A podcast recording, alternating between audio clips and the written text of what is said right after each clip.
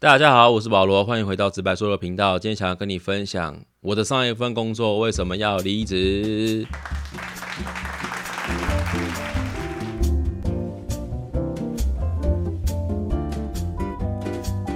其实我觉得，呃，开始工作一段时间之后嘞，你就开始想这份工作真的适合我吗？我觉得，在一个新人期的时候，应该每一天都在想这件事情。刚开始在做护理师的时候嘞，每一天都在想什么时候要离职。这其实非常的现实，因为我认为护理的工作其实真的是不太好做，因为它有非常多的人的问题。因为呢，它不只是照顾病人嘛，它还有要跟医师的沟通，或是跟护理同事的沟通等等的，都非常非常多阿里亚扎的问题。特别是哦，我没有性别歧视，但是。他们自己也都这么说，我的女护理师同事们，就是说，他们自己也都说了，一群女生一起工作的那种感觉，确实会有一些特别的问题。不过，这不是我们今天要讨论重点。这就是为什么上一份工作我要离职。我觉得想要借由这个东西来跟大家来勉励一件事情，就是事实上，放弃并不会是一个。很可怕的事情。放弃上一份工作，我们也并不会失去什么。这就是我今天想要跟你分享的。为什么？你想哦，我的上一份工作是一个护理师，护理师是一个门槛不低的行业。要进去工作以前呢，一定要考到国家级护理师的证照，这是第一点。第二点。在急诊室上班，它是一个相当高压的工作。通常要进去留任的人，其实成功率是不高的。所以说呢，能够持续的在急诊室继续上班的人，我个人认为都是相当可以佩服的啊，因为那这确实是一个蛮高压的一个工作环境。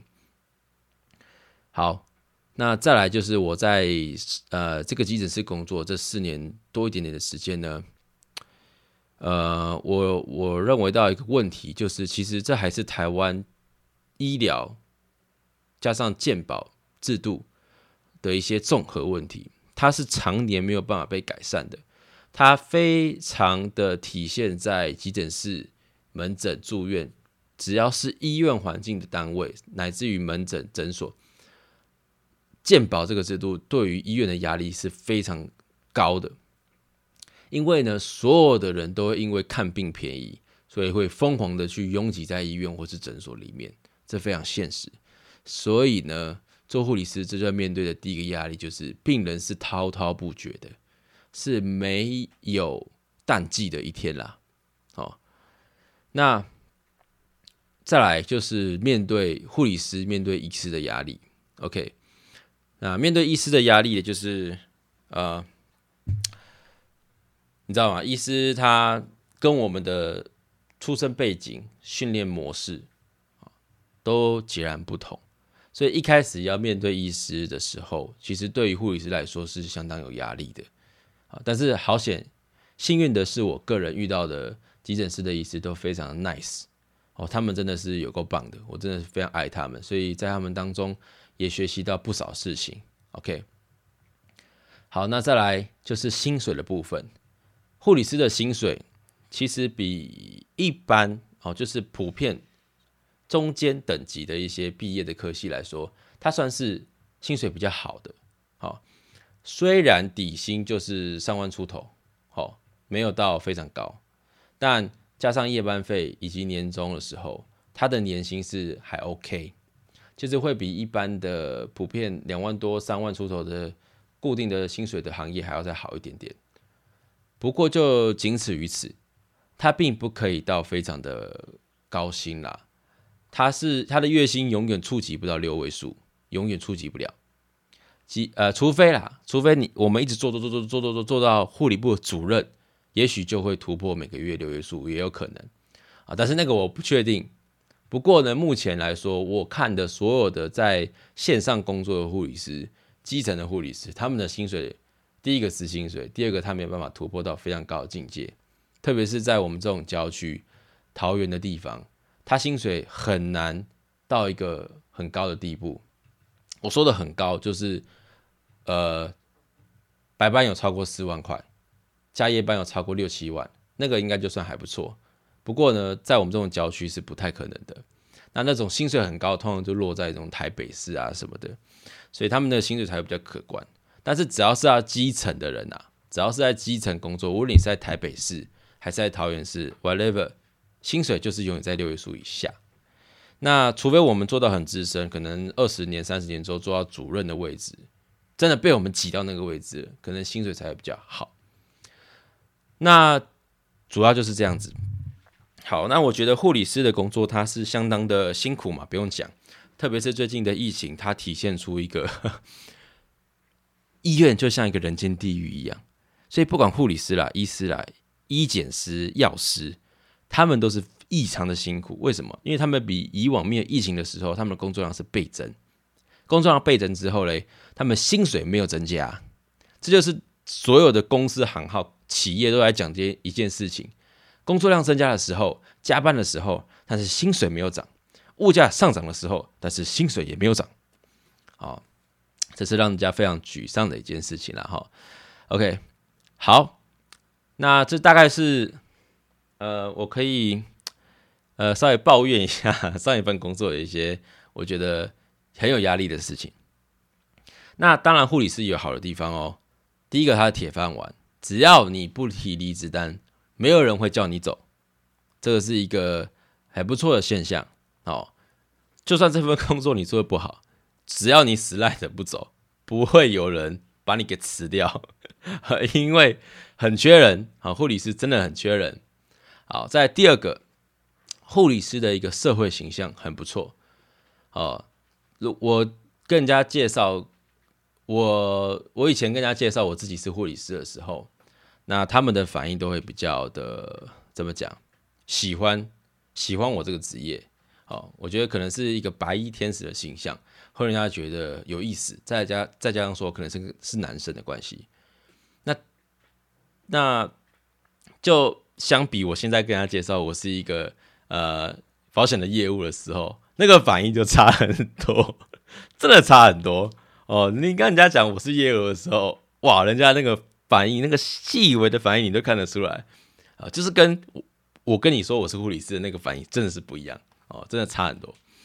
OK，所以其实护理师呢，他结他不是真的是很糟糕啦，他原则上如果说呃他的大环境呃整个护理师工会有在努力的话，有在争取一些权益，例如说人力，例如说薪资的事情的时候。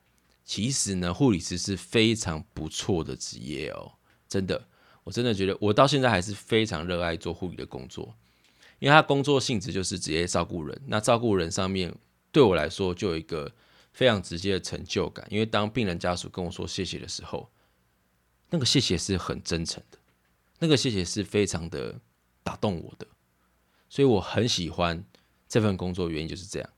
好，那我要讲到重点了。那为什么我要离开？好了，前面也讲的非常清楚，主要有两个点。呃，当我觉得我应该要离开的时候，我主要想到自己的一个人生的规划，或者可以说是职涯的规划。我告诉自己，我三十岁以前一定要努力去尝试任何的可能性，甚至是跌倒也无所谓。甚至去尝试之后失败也无所谓，为什么？因为例如三十岁以后，通常就会是有家庭、有小孩、有更多责任，甚至有房贷的压力的时候。So 那个时候就是尽量不要做任何有风险举动的时候，不要任意的换工作啦。不要任意在呃，不要任意把你的呃生活的环境有有一个很大的改变，这样可能会影响到你的家庭。所以我会期待我自己在三十岁以前，可以去做我自己想要做的事情，或者去做我自己觉得有可能突破的事情。例如说换工作这件事情就是一件事，因为我不想要在三十岁之后再去冒险，因为要承担的风险就更高。好，所以这就是我会想要换一个工作的一个契机。OK，那再来我换工作的话，我就会考虑到两个点。好，我自己个人，我考虑到的呃，第一个点就是现在这份工作是不是我想要继续做到三十岁、四十岁、五十岁，甚至退休的一份工作？OK，那如果这不是我人生中的理想，不是我最后的目标的话，那就会进入到第二个问题。第二个问题就是，呃，如果不是护理。那我需要满足什么条件才会是我下一份工作的目标？好，才会是我下一份目标工作了。所以我就列出两个我觉得最主要的一个条件。OK，第一个就是因为护理师是排班制的啊，排休制的啊，所以你的休假日是很很不固定的。那我自己本身是有很多呃休闲的事情可以做，所以我希望可以安排更多时间。在我热爱的其他的兴趣上面啊，那所以我希望时间呢可以更富裕一点、自由一点。那第二个就是我觉得我在护理师工作的时候，我还算是我对于我自己个人的表现来说，我觉得我自己算是努力的一个员工。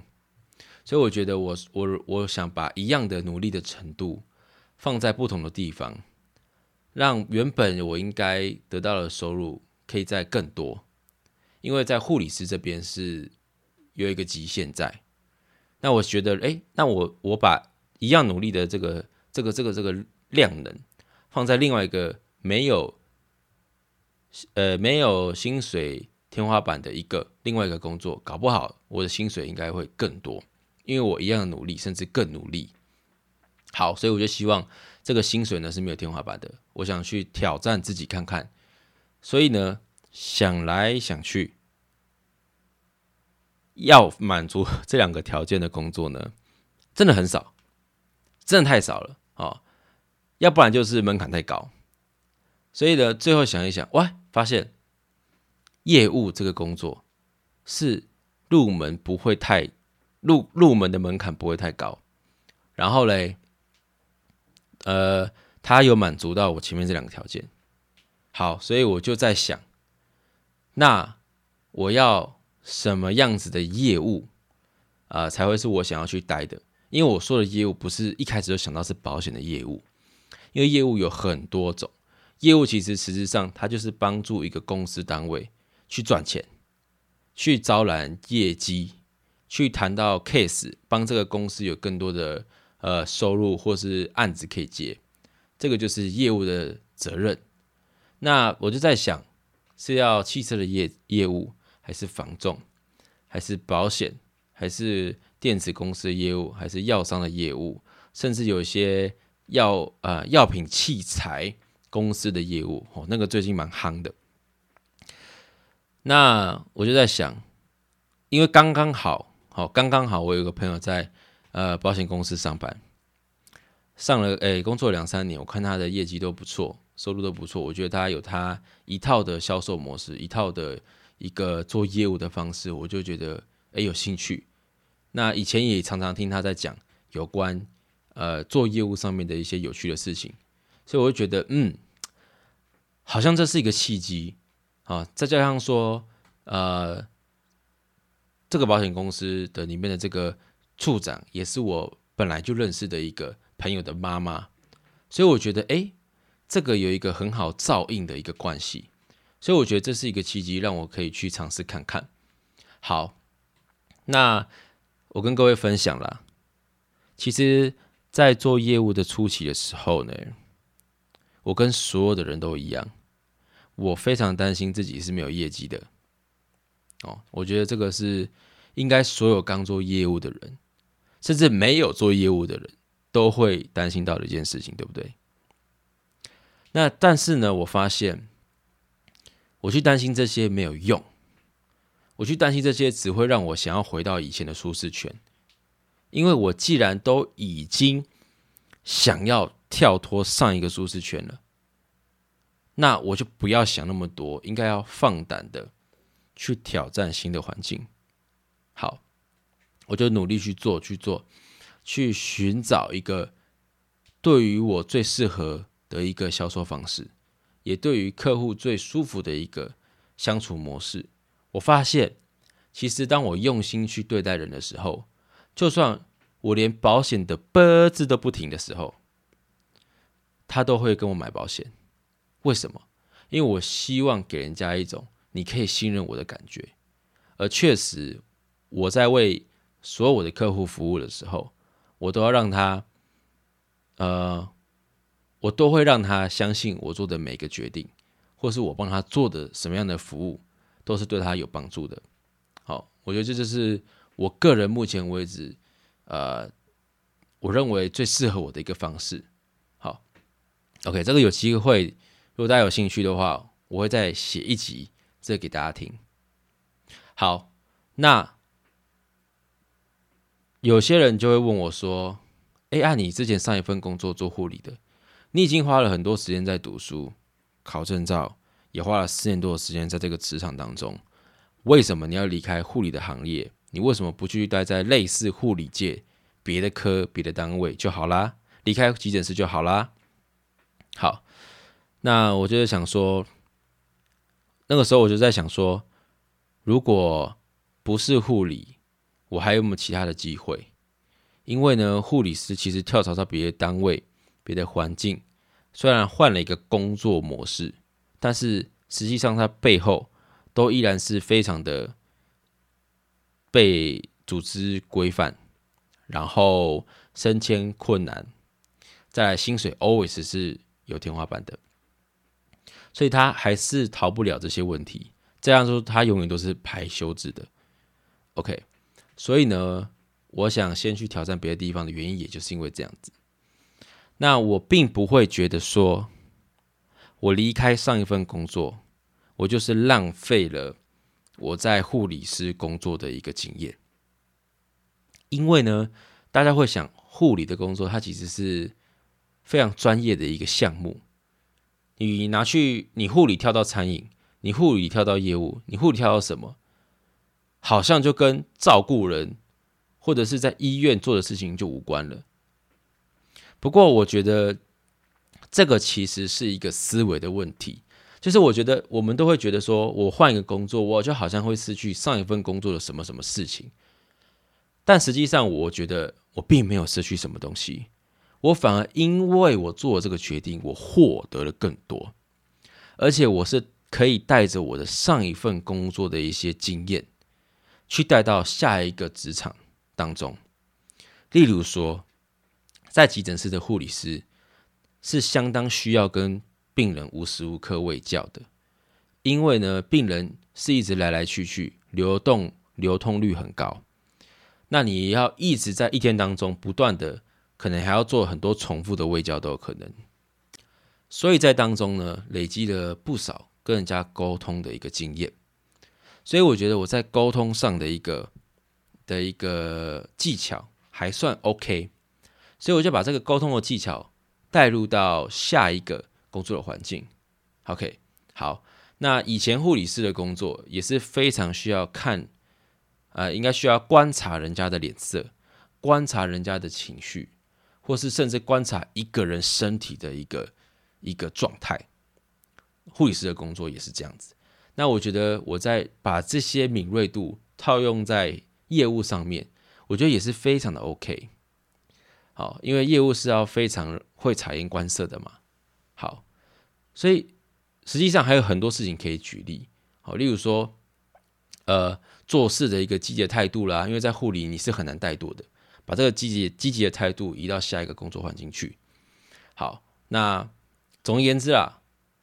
我不认为，我虽然以前做了护理，是一个比较呃难得的工作，换到下一个工作去，我并不觉得我会有任何损失，反而觉得，哎，我可以带着我过去工作的经验，然后来到下一个工作环境，会帮助我在这个环境有一个 bonus 的感觉，有一个加成的感觉，呃，所以呢，我觉得勉励各位。千万不要太容易的去放弃自己的目标，放弃自己的理想，或是不给自己一个挑战自己的机会。我觉得，无论你你是不是，无论你下一个工作，你下一个目标是怎么样，只要你的条件明确，你的目标也很明确的话，我觉得你就勇敢的去执行没有关系，因为呢，根本不会失去什么东西。那些都是你的长官为了想要留住你而说的漂亮的话。他会说：“啊，你去那边真的好吗？你去做那个工作有比护理师好吗？啊，你去你不做护理的话，你这个护理师那么稳定，这样不是很可惜吗？啊，你不做护理，你之前的专业就浪费掉了。这些都是他为了要留住你的一些话术。我觉得套用在其他公司行号都是一样。当我想要，当我们自己是怎么样的人，我们自己最清楚。所以，如果你是一个适合做业务的人，你就去做。”如果你是适合去做美甲的，你就去做哦。好多护理师跟我说他去做美睫美甲，你就勇敢去做。如果你是喜欢做餐饮的，你现在不是做餐饮，你想去做餐饮，你就去做，你就去做你喜欢的事情。但是这个目标以及你目标需要满足的条件，你要非常的明确，而且要定定一个计划，你在什么时间之内要完成某些事情。那你在未来的某个时间之内，你要完成某一个大项目，所以你要设立一个短、中、长期的一个目标，慢慢的一个一个去实现它。这样子的话，没有人，呃，就是没有人会在说嘴什么，因为你就是按照一个非常明确的目标去走，所以不要担心说会浪费上一份工作的经验。不，你可以带着你上一份工作的那个态度、那个执行力。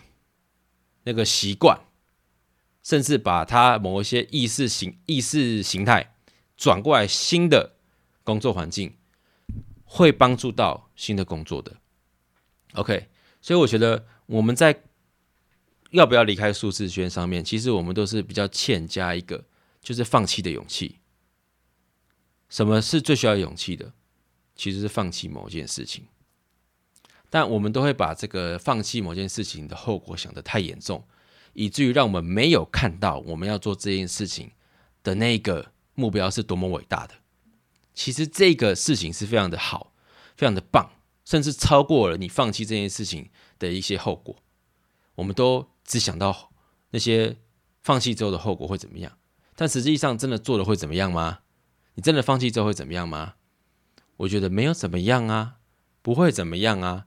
那就算我未来这份新的工作，我我设定好一个目标之后，如果我真的失败了，啊，那又会怎么样？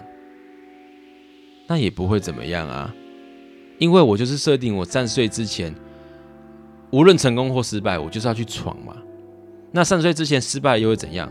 不会怎样啊，我又没结婚，又没小孩，也没有房贷压力，我也没有，我父母还不需要我养。那我到底在担心什么？对吧？所以呢，这一则 podcast 就是要鼓励说，在职的人，如果呢，你真的很想放弃你现在的工作的话，可以，那你仔细思考一下，你下一个目标是什么，以及要满足你下一个目标的条件是哪些。当你想好的时候，你也觉得 OK，那你就赶快去递离离职书，不要拖，不要被你的老板骗。只有你自己最清楚自己要的是什么。你想要的是什么？不要被这个薪水绑架，不要被这个工作环境给绑架，不要被人情给绑架。你做你自己就对了。然后你也要为自己负责任，在下一个工作的时候，为自己设立好一个中长期的目标，不要给自己找借口，告诉自己，眼睛哎手能做的事情，比眼睛能看的事情还要贵重的多，所以尽量去用你的手去做更多的事情。不要一直用眼睛去看、去划手机，就是努力去做你设定好的目标。即便每一天的目标很小、很微不足道，但是你都比昨天进步零点一，那就足够了。不要停留下来，停留下来跟昨天一样的话，那就是在退步，因为大家都在进步。可当我们设定好目标，每天做一件小事情，可以帮助到我的工作的话，就是零点一的进步。那就比比绝大部分的人还要好很多，所以不用担心，设定好目标，做，努力做就对了。所以我现在的状态也是这样子，我离开护理师有半年的时间了。这段期间呢，我就是努力在做，努力找到自己呃适合做业务的方式，以及一个健康的业务应该有的态度是怎么样。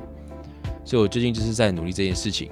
那我也给自己设立一个目标的极限，就是三岁之前，好，我距离三岁之前呢还有三四年的时间。这段期间呢，我会不断的努力在做现在这份工作。那努力去也去完成一些我的目标，例如说 p a c k a g e 也是我呃生活当中的一个小目标。所以各位啊，感谢你听到最后这边好，因为呃我发现呢呃我的听众呢在前面几分钟呢就会挂掉了，就会离开了，但也很感谢你愿意听到最后。那如果呢呃这今天就是我们以上的一个一个一个内容。OK，那就是刚好是我离子的一个分享的一个啊心得，跟你分享。那希望可以勉励到你，也希望呢，你也可以真的勇敢的为自己做出一些决定。放弃并不会怎么样，放弃之后努力去实现你的目标，就不会有任何的遗憾了。OK，好，那谢谢你啊今天的收听。那如果你喜欢我的频道，喜欢我的分享。呃的话，希望你可以留言给我，让我知道。那或是你觉得哪边你想要更多的知道我们这个频道呃所分享的内容的话，啊，欢迎你都在我们底下连接去点开来，然后去做个留言。那如果呢，我很喜欢喝咖啡哦，所以如果你想要请我喝一杯咖啡，欢迎在下面另外一个连接抖那一杯咖啡给我，我会非常开心。OK，好，那就这样子哦。那各位，疫情呢？现在来到了高峰，希望大家呢持续的努力，哈，守住啊！不要说清零了，我们不可能跟哦那个大陆那边一样，那个上海那边清零成这种疯狂状态，我觉得不可能。但是我们一定可以想到一个跟疫情共生存的方式，所以各位不要太担心疫情的关系，就算真的确诊了，把它当成是一个感冒在处理，OK？不要太担心，好不好？哦，那我们就是努力的在疫情当中做好自己该做的事情。依然勤洗手、戴口罩，保护身边的人。OK，好，那就这样子哦。祝你上班顺利，上班加油。我们下礼拜见，拜拜。